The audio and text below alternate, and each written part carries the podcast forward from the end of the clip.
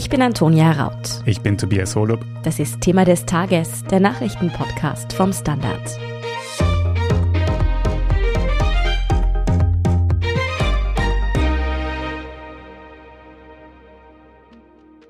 Es war wohl einer der größten Fehlkäufe der Pandemie in Österreich. Die Republik kaufte im Frühjahr Millionen chinesischer Masken ein.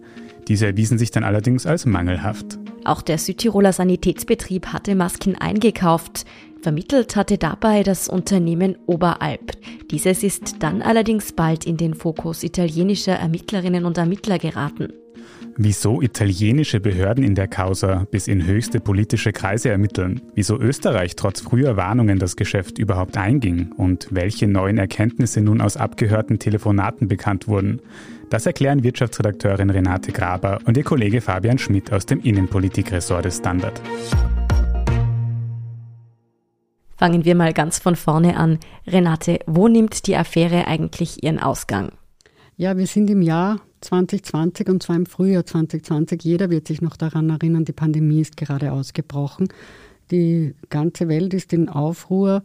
Alle suchen zu diesem Zeitpunkt nach Schutzmaterial, nach Masken, nach Schutzausrüstung, die gegen das Virus schützen sollen, in Spitälern und sonst wo. Und zu dieser Zeit spielt die Causa FFP2-Masken. Da nimmt das alles seinen Ausgang. Die Causa beginnt aber nicht in Österreich, sondern in Südtirol. Auch dort braucht man natürlich zu Beginn der Pandemie sehr dringend Masken. Und ein Sportartikelhersteller, nämlich die Oberalp AG, bietet da seine Hilfe an. Wie kam es dazu? Also es war so, dass das Südtiroler Landessanitätsrat quasi allen größeren Unternehmen geschrieben hat und gebeten hat, dass diese ihre Kontakte nützen, um sich zu beteiligen an der Suche nach Schutzmaterial. Und die Oberalp war da sehr gut vernetzt in China, weil dort eben auch produziert wird, deren Sportkleidungsartikel und hat dann recht bald quasi jemanden gefunden, der FFP2-Masken und anderes Schutzmaterial produzieren kann. Und so, so kam da die Oberalp ins Spiel. Also hat ein Sportartikelhersteller die Maskenbeschaffung für die Südtiroler Behörden übernommen, damit wir das Ganze einordnen können. Wie groß war dieser Auftrag? Um wie viele Masken, um wie viel Geld ging es da eigentlich? Also in Summe ging es um viele Millionen von Masken. Wir wissen von der Finanzprokuratur in Österreich, wie groß dieser Auftrag war. Die Finanzprokuratur ist die Anwältin der Republik Österreich, um das gleich vorweg zu sagen. Und die haben uns gesagt, dass sie an Oberalp 41,5 Millionen Euro in Summe bezahlt haben und davon ungefähr 15 Millionen Euro für Masken. 11,7 Millionen Masken seien aber mangelhaft geliefert worden. Damit sind wir schon beim Vorwurf, um den es geht. Vorgeworfen wird ja, dass mangelhafte Masken geliefert wurden, die den Standards nicht entsprochen haben. Und in Summe müssen es wohl 10 bis 20 Millionen Masken gewesen sein. Wobei man dazu sagen muss, das sind die Zahlen aus Österreich. Du sagst es schon, wir haben jetzt angefangen damit, dass die Causa in Südtirol begonnen hat, sind jetzt aber schon in Österreich mit unseren sehr großen Mengen an Masken und an Geld, das hier involviert ist. Wie ist die ganze Causa denn jetzt nach Österreich gekommen? Wie ist Österreich in dieses Geschäft verwickelt worden? Also es war so, dass Rom es nicht geschafft hat, beziehungsweise Rom und Bozen haben es nicht geschafft, einen Flug von China nach Italien aufzustellen, um diese von Südtirol bestellten Masken zu liefern. Und deswegen sind da quasi die Österreicher aktiviert worden auf höchster politischer Ebene. Damals war man da ja ganz transparent und offen und hat das groß gefeiert, dass Österreich da Südtirol hilft und es gab dann Flüge der Auer aus der chinesischen Stadt Xiamen und die sind in Wien gelandet und der Großteil dieser Lieferung ging dann nach Südtirol, aber so sind dann eben auch die Österreicher mit Oberalp in Berührung gekommen. Ja, wobei man dazu sagen muss, weil Fabian zu Recht sagt, das ist auf höchster Ebene abgehandelt worden. Damals hat der Südtiroler Landeshauptmann Kompatscher sich an den damaligen Kanzler Sebastian Kurz gewendet, der dann eben diese Flüge, von denen Fabian schon erzählt hat, organisiert hat. Und da wurde dann Österreich auch sehr gelobt. In Rekordzeit sei das geschehen, hat Südtirol damals Österreich sehr, sehr gelobt. Aber wie kam es denn dann, dass Österreich auch selbst Masken gekauft hat? Erst sollte man ja nur beim Transport helfen hat man dann diese Millionen an Masken gesehen und sich gedacht, ach, da nehmen wir doch auch gleich ein paar? So einfach wird es wahrscheinlich nicht gewesen sein, aber es waren einfach die Kontakte hergestellt. Das ist wohl auch Inhalt der Ermittlungen, die inzwischen laufen, wie genau da die Fäden gelaufen sind, wer wann kontaktiert hat. Auf jeden Fall ist das in Österreich über das Rote Kreuz gegangen. Die Republik Österreich hat sich entschieden, das Rote Kreuz bzw. das Rote Kreuz und dessen Tochterorganisation, die für den Einkauf zuständig ist, zu involvieren, um in dieser Notsituation, die damals geherrscht hat, Masken und Schutzmaterial aufzustellen. Und die haben sich dann auch an Oberalp gewendet. Jetzt wissen wir also schon, dass das Rote Kreuz da maßgeblich beteiligt war. Könnt ihr uns noch einen ganz kurzen Überblick geben, quasi welche Stellen von der Republik involviert waren? Man hat das Wirtschaftsministerium als Vertragspartner, das Rote Kreuz bzw. dessen Tochterfirma, die das koordiniert. Aber natürlich waren auch andere Ministerien da involviert, das Verteidigungsministerium auch als Prüfstelle, darüber werden wir eh gleich reden. Und natürlich der SSKM, also der Krisenstab, hat das Ganze natürlich auch mitbearbeitet, wo wieder aus jedem Ministerium wer sitzt da. Man sieht schon, dass da sehr viele Köche quasi involviert waren und ich glaube auch deshalb hat man entschieden, das ans Rote Kreuz auszulagern, was politisch aber eigentlich von Beginn an durchaus umstritten war, weil man gesagt hat, es ist eigentlich ja eine Aufgabe, die die Verwaltung übernehmen und nicht auslagern soll.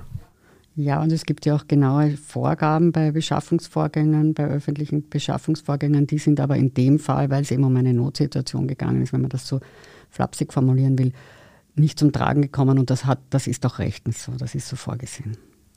Fabian, du hast vorher die Prüfstellen des Verteidigungsministeriums bereits erwähnt. Dort hat man ja quasi als erstes Obacht geschrien, die Masken seien fehlerhaft, hat es geheißen. Wie ist man darauf gekommen? Ja, also man muss da verschiedene Stränge auseinanderklamüsern. Also einerseits wurde das Material geprüft, eben beim Bundesheer. Da wurde festgestellt, dass das nicht ganz in Ordnung ist, nicht den Vorgaben entspricht. Auch ein deutsches Prüfinstitut war beteiligt. Aber schon zuvor hat das Wirtschaftsministerium eigentlich Alarm geschlagen, weil Zertifikate gefehlt haben. Also das war damals dann ganz schwierig. Es gab auch unterschiedliche internationale Standards. Also das, was wir hier unter FFP2-Masken verstehen, ist nicht unbedingt das, was auch in den USA zum Beispiel darunter verstanden wird oder in China. Und da stellte sich dann die Frage, welche Kategorie diese Masken eigentlich zuzuordnen sind. Und das wurde auch intern als Zertifikatsfiasko bezeichnet. Es sind also auf jeden Fall Zweifel an der Qualität der Masken aufgekommen. Wie haben denn die Beteiligten in Österreich dann reagiert, als die potenziellen Mängel zum ersten Mal bekannt wurden? Also man hat nicht das Gefühl gehabt, dass das jetzt als riesiges Problem wahrgenommen wird, sondern man eher sich auch eben gedacht hat, es gibt unterschiedliche Zertifikate, man kann die Masken in anderen Bereichen vielleicht verwenden, weil ursprünglich war es ja eine Lieferung für medizinisches Personal. Da wurde dann auch erklärt, recht ausführlich vor dem Corona-Unterausschuss im Parlament, dass es bei den Masken, die man sich eigentlich erwartet hätte, dass das solche sind, wo zum Beispiel wenn Flüssigkeit draufkommt, dass das dann abgewiesen wird. Das ist im medizinischen Bereich ja wichtig und das haben diese Masken aber nicht erfüllt. Gleichzeitig wurde dann halt gesagt, naja, das ist eh nicht so das Problem bei Corona, da geht es eher um Aerosole, kann man schon anders verwenden. Also das war schon alles relativ gelassen und es lässt sich jedenfalls auch feststellen, dass ein sehr intensiver Kontakt war zwischen Ministeriumsbeamten, zwischen dem, der Tochtergesellschaft des Roten Kreuzes und der Oberalp und dass das eigentlich sehr eng war dafür, dass man Auftragnehmer und Auftraggeber ist und es Probleme gibt und man sich vor allem erst so kurz kennt eigentlich. Ja, man kann dazu sagen, man hat sozusagen versucht, auf diesen drei Ebenen, vor allem aber auch zwischen Oberalp-Managern und Vertretern des Roten Kreuzes bzw. dessen Tochter, man muss fast sagen, zu einem Kompromiss zu kommen oder zu schauen, dass das alles trotzdem abgewickelt wird, die Verträge. Wie hat man denn da bei Oberalp reagiert? Die hatten den Kontakt ja hergestellt. Wie sind die auf die Vorwürfe eingegangen? Also es gibt von den italienischen Ermittlungen Erkenntnisse, dass da auch ein Austausch mit der Politik stattfand, eben rund um dieses erwähnte Zertifikatsfiasko. Da erzählte ein Manager der Oberalp, dass sich angeblich Sebastian Kurz und Arno Kompatscher, der Südtiroler Landeshauptmann, und Günter Platter, der Tiroler Landeshauptmann, schon gehört hätten zu der Frage und damit beschäftigen würden. Und man blieb aber dabei, dass eigentlich die Masken verwendbar sind und in Ordnung sind. An dieser Stelle kann man auch noch dazu sagen, um das vorwegzunehmen, die italienischen Behörden haben ja dann relativ bald zu ermitteln begonnen und sie haben auch Telefonate abgehört von italienischen Oberalpmanagern und aus dem haben sie das rekonstruiert aus Telefonüberwachungen, in denen eben auch Gespräche mit österreichischen Beamten und so weiter aufgezeichnet wurden. Über die Ermittlungen der italienischen Behörden werden wir gleich noch ein bisschen mehr reden. Können wir aber nochmal quasi festhalten, warum ist das Geschäft trotzdem zustande gekommen, obwohl es definitiv Zweifel an der Qualität der Masken gab? Kann man das sagen? Ja, also der Gerald Feutig vom Roten Kreuz hat gegenüber dem Corona-Unterausschuss da auch erklärt, dass ja auch ein großer Bedarf an Mund-Nasenschutz vorhanden war, also an Masken, die sich jetzt nicht zwingend als FFP2-Masken für die Verwendbarkeit im Gesundheitsbereich taugen. Also konnte man die Masken dann auf andere Art und Weise verwenden. Außerdem war es offenbar nach wie vor nicht so leicht, Masken aufzutreiben. Man sah die Oberalp durchaus als verlässlichen Partner, der auch tatsächlich eine Ware geliefert hat. Wenngleich man sagen muss, dass die italienischen Behörden in dem Kontext festhalten, dass das Rote Kreuz auch verdient hat durch Provision an dem Deal. Wie es mit eben diesen italienischen Behörden, den österreichischen Behörden und den fehlerhaften Masken überhaupt weitergeht, das hören Sie nach einer kurzen Pause. Wir sind gleich zurück. Ein Job mit mehr Verantwortung wäre super. Ich will eine bessere Work-Life-Balance. Es muss ganz einfach Spaß machen. Welchen Weg Sie auch einschlagen möchten. Er beginnt bei den Stellenanzeigen im Standard. Jetzt Jobsuche starten auf Jobs der Standard.at. Renate, waren diese Masken dann also tatsächlich in Verwendung? Wurde da womöglich jemand gefährdet oder kam nachweislich zu Schaden? Nein, das kann man so nicht sagen. Also jedenfalls ist davon nichts bekannt. Die Masken wurden tatsächlich verteilt und sind zum Einsatz gekommen, aber von Gefährdungen oder Schaden ist öffentlich zumindest nichts bekannt. Ja, wenngleich man sie quasi im Herbst dann in einer groß angelegten Aktion zurück gezogen hat. Also es wurden da Millionen Masken an die Bundesländer verteilt für den Einsatz in Pflegeeinrichtungen. Wie gesagt, es gibt keinen Hinweis, dass jemand sich wegen dieser Masken und wegen ihrer Mängel mit Corona infiziert hätte, aber sie wurden dann aus dem Verkehr gezogen. Also es war zumindest dann ein finanzieller Schaden, weil man sie nicht verwenden hat können. Wer haftet denn jetzt für diesen finanziellen Schaden, der augenscheinlich entstanden ist? Das ist eine gute Frage, die aber noch nicht gelöst ist. Wie man weiß, solche Dinge üblicherweise landen die dann vor Gericht. In dem Fall ist es so, dass die Finanzprokuratur als Anwältin der Republik Österreich auch Gespräche mit Oberalp geführt hat. Sie wollten Geld zurück, sie wollten Kaufpreis zurück.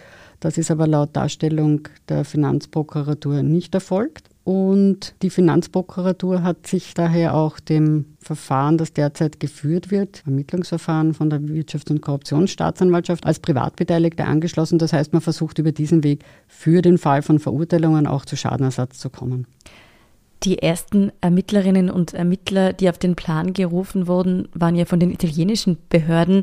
Wann genau haben die sich denn eingeschaltet? Also das war sehr rasch. Das war quasi Ende März, Anfang April 2020 schon und da ging es zuerst quasi um den Vorwurf, dass bekannt war, dass die Masken mangelhaft sind und das quasi verschwiegen wurde, vertuscht wurde vom Südtiroler Landessanitätsrat, dass quasi das medizinische Personal diese Masken weitergetragen hat, obwohl sie eigentlich hätten gewarnt werden müssen. Das war so der Beginn der Ermittlungen. Da hat man dann versucht zu schauen, wer hat wann was gewusst etc. Und das hat sich dann aber immer mehr ausgeweitet und es sind weitere Vorwürfe hinzugekommen. Zum Beispiel auch, dass dann eine Ausschreibung im Herbst 2020 manipuliert wurde, um der Oberalp Geld zuzuschanzen. Und das führte sogar dazu, dass kurz vor Weihnachten dieses Jahres auch das Büro von Landeshauptmann Kompatscher durchsucht wurde und er als Beschuldigter geführt wird. Also das ist schon in Südtirol eine richtige Staatsaffäre, wenn man das so sagen kann. Wobei man an dieser Stelle schon dazu sagen sollte, Oberalp weist all diese Vorwürfe zurück. Sie haben schon öfter in den Medien und durch Aussendungen Stellung bezogen. Sie sagen vor allem auch, also dass sie guten Gewissens alle Aufträge erfüllt hätten. und dass sie auch nicht als Importeure dieser Masken zu gelten haben, sondern dass sie das nur vermittelt hätten, diesen Import von Masken. Und man muss dazu sagen, dass für alle Beschuldigten, es gibt in Italien und in Österreich Beschuldigte, natürlich die Unschuldsvermutung gilt. Die italienischen Behörden konzentrieren sich dann natürlich auf die Vorgänge in Italien, aber führen auch Spuren von Italien quasi nach Österreich, denen nachgegangen worden ist? Ja, offensichtlich ist es so, weil die Wirtschafts- und Korruptionsstaatsanwaltschaft hat ja in Auftrag der italienischen Ermittlungsbehörden Hausdurchsuchungen vorgenommen vor ungefähr zwei Wochen. Und in dem Rahmen ist es auch zur Amtshilfe gekommen. Das heißt, diverse Ministerien, wie zum Beispiel das Wirtschaftsministerium, haben auch Unterlagen, Dokumente oder Daten geliefert. Und es geht auch um den Heeresprüfbericht oder diesen Prüfbericht, der als erstes festgestellt hat, dass es mangelhafte Masken sind, die da geliefert wurden. Um das jetzt noch einmal auseinander zu dividieren, hat die WKSDA hier nun den italienischen Behörden geholfen oder führt sie auch eigenständige Ermittlungen gegen Beschuldigte in Österreich durch? Letzteres ist der Fall. In dem Fall mit den Hausdurchsuchungen sind sie für die Italiener quasi tätig geworden. Da haben sie eine Durchsuchungsanordnung der italienischen Behörden umgesetzt. Allerdings hat auch die Finanzprokuratur Anzeige erstattet, wie schon erwähnt. Und es geht um den Vorwurf des schweren Betrugs. Die Finanzprokuratur sagt, dass die Republik Österreich spätestens ab Juni 2020, also als spätestens bekannt war, dass diese Masken mangelhaft sind und nicht die richtigen geliefert wurden, getäuscht worden sei. Das gehört zu Betrug dazu. Im Zuge der Ermittlungen der Wirtschafts- und Korruptionsstaatsanwaltschaft ist es ja auch zu Hausdurchsuchungen beim Roten Kreuz in Österreich gekommen. Wir haben heute auch schon gehört, dass das Rote Kreuz an diesen Verkäufen ja auch eine ordentliche Provision kassiert hat, quasi. Wird also gegen Verantwortliche beim Roten Kreuz auch ermittelt? Nein, so ist es nicht. Jedenfalls nicht nach jetzigem Stand der Dinge. Diese Hausdurchsuchung hat stattgefunden eben namens der italienischen Behörden und man war auch bei der Tochter des Roten Kreuzes, bei der genannten Einkaufstochter des Roten Kreuzes. Man hat dort nach Beweisen gesucht. Das heißt aber nicht, dass das Rote Kreuz Beschuldigter ist und das Rote Kreuz betont auch, dass man kooperiere. Und man muss auch noch, weil wir von den Provisionen gesprochen haben, Provision hat manchmal einen negativen Beigeschmack. Darum geht es hier aber gar nicht, sondern das Rote Kreuz hat einfach Geld dafür bekommen, dass es all das vermittelt hat. Das ist so eine Art, man nennt das Provision, aber sie haben also einfach von ihren Kosten Teile ersetzt bekommen. Das sagt das Rote Kreuz auch, da geht es um 1,5 Prozent. Und das Rote Kreuz betont in dem Zusammenhang, dass das eigentlich unter dem Marktpreis war, also dass sie da recht günstig gearbeitet hätten. Man muss aber gleichzeitig auch dazu sagen, dass die Finanzprokuratur sich in ihren Eingaben und Schriftstücken recht kritisch gegenüber der Rolle des Roten Kreuzes gezeigt hat, also abseits des strafrechtlichen, dass man definitiv, glaube ich, sinnvoller vorgehen hätte können, weil, wie erwähnt, es wurde ja trotz mehrfach mangelhafter Lieferungen dann noch ein Großstil umgesetzt, der dann schlussendlich doch aus dem Verkehr gezogen werden musste. Und da wollte eigentlich das Wirtschaftsministerium davor schon aus dem Vertrag aussteigen mit Unterstützung der Finanzprokuratur. Und das Rote Kreuz hat sich dann ziemlich dafür eingesetzt, dass der Vertrag umgewandelt wird, aber bestehen bleibt mit der Oberalp. Aber wie wird es denn jetzt weitergehen? Ich frage mich, welche Konsequenzen drohen da den Beschuldigten? Und vor allem fragen sich natürlich auch viele, wie stehen die Chancen, dass die Republik Österreich da ihre Millionen irgendwann zurückbekommt? Tja, jetzt werden die Ermittlungen weitergeführt. Ob die Republik Österreich ihr Geld zurückbekommt, das kann man jetzt noch nicht sagen.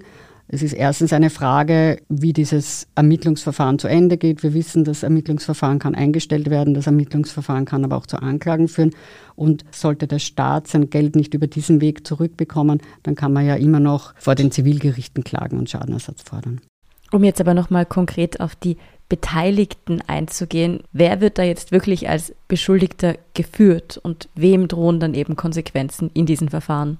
Also in Italien gibt es, das ist unser Letztstand, vier Beschuldigte. Das kann sich in der Zwischenzeit schon erweitert haben. In Österreich gab es drei natürliche Personen, gegen die ermittelt wurde, und zwei Verbände, das heißt also zwei Unternehmen, die involviert sind. Ihnen wird schwerer Betrug vorgeworfen. Das schwer ergibt sich daraus, dass der Schaden möglicherweise mehr als 300.000 Euro gewesen ist.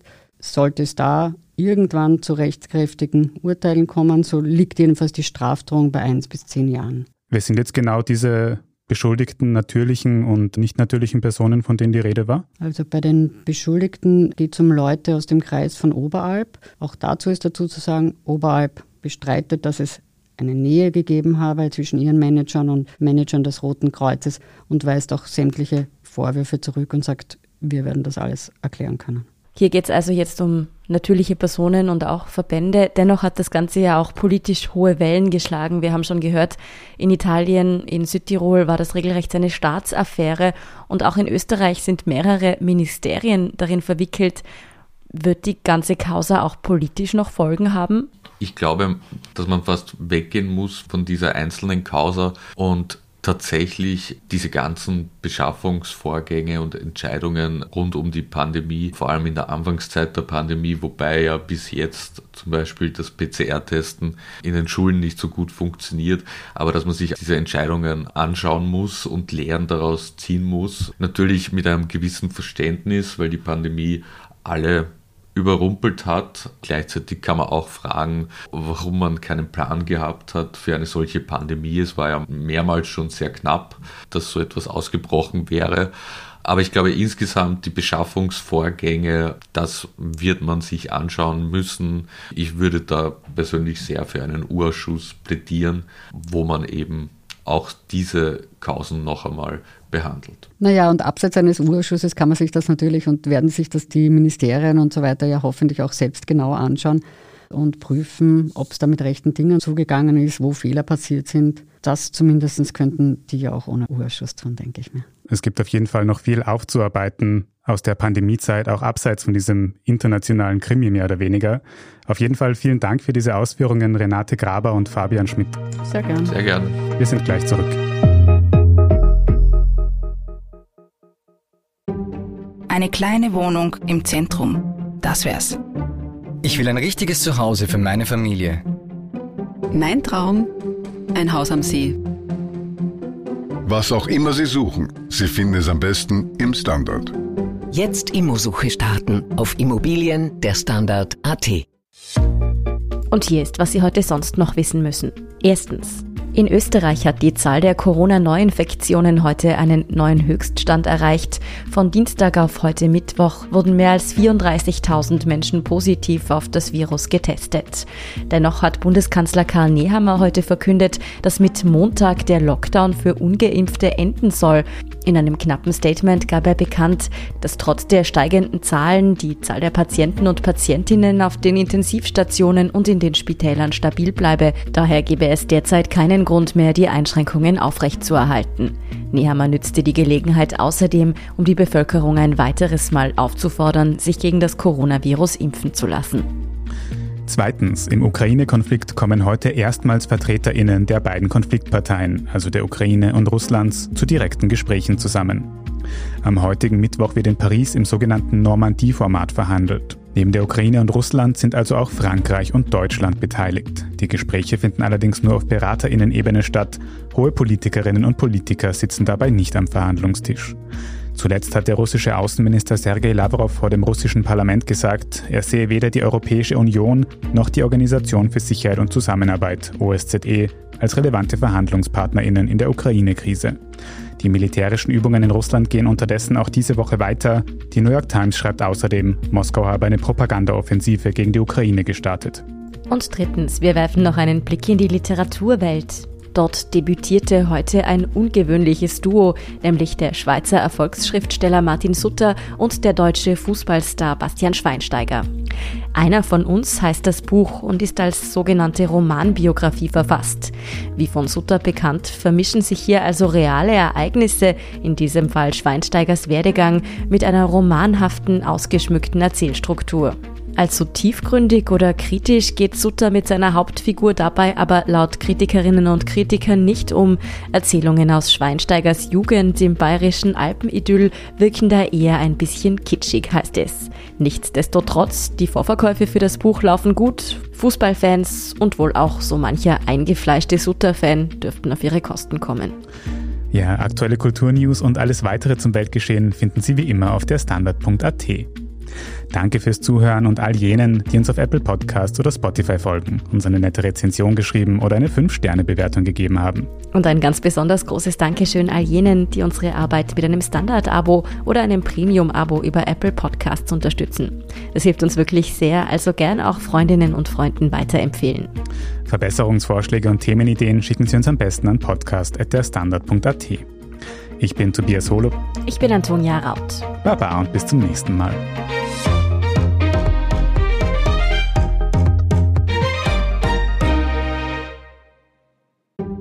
Ein Job mit mehr Verantwortung wäre super. Ich will eine bessere Work-Life-Balance. Es muss ganz einfach Spaß machen. Welchen Weg Sie auch einschlagen möchten. Er beginnt bei den Stellenanzeigen im Standard. Jetzt Jobsuche starten auf Jobs der Standard.at.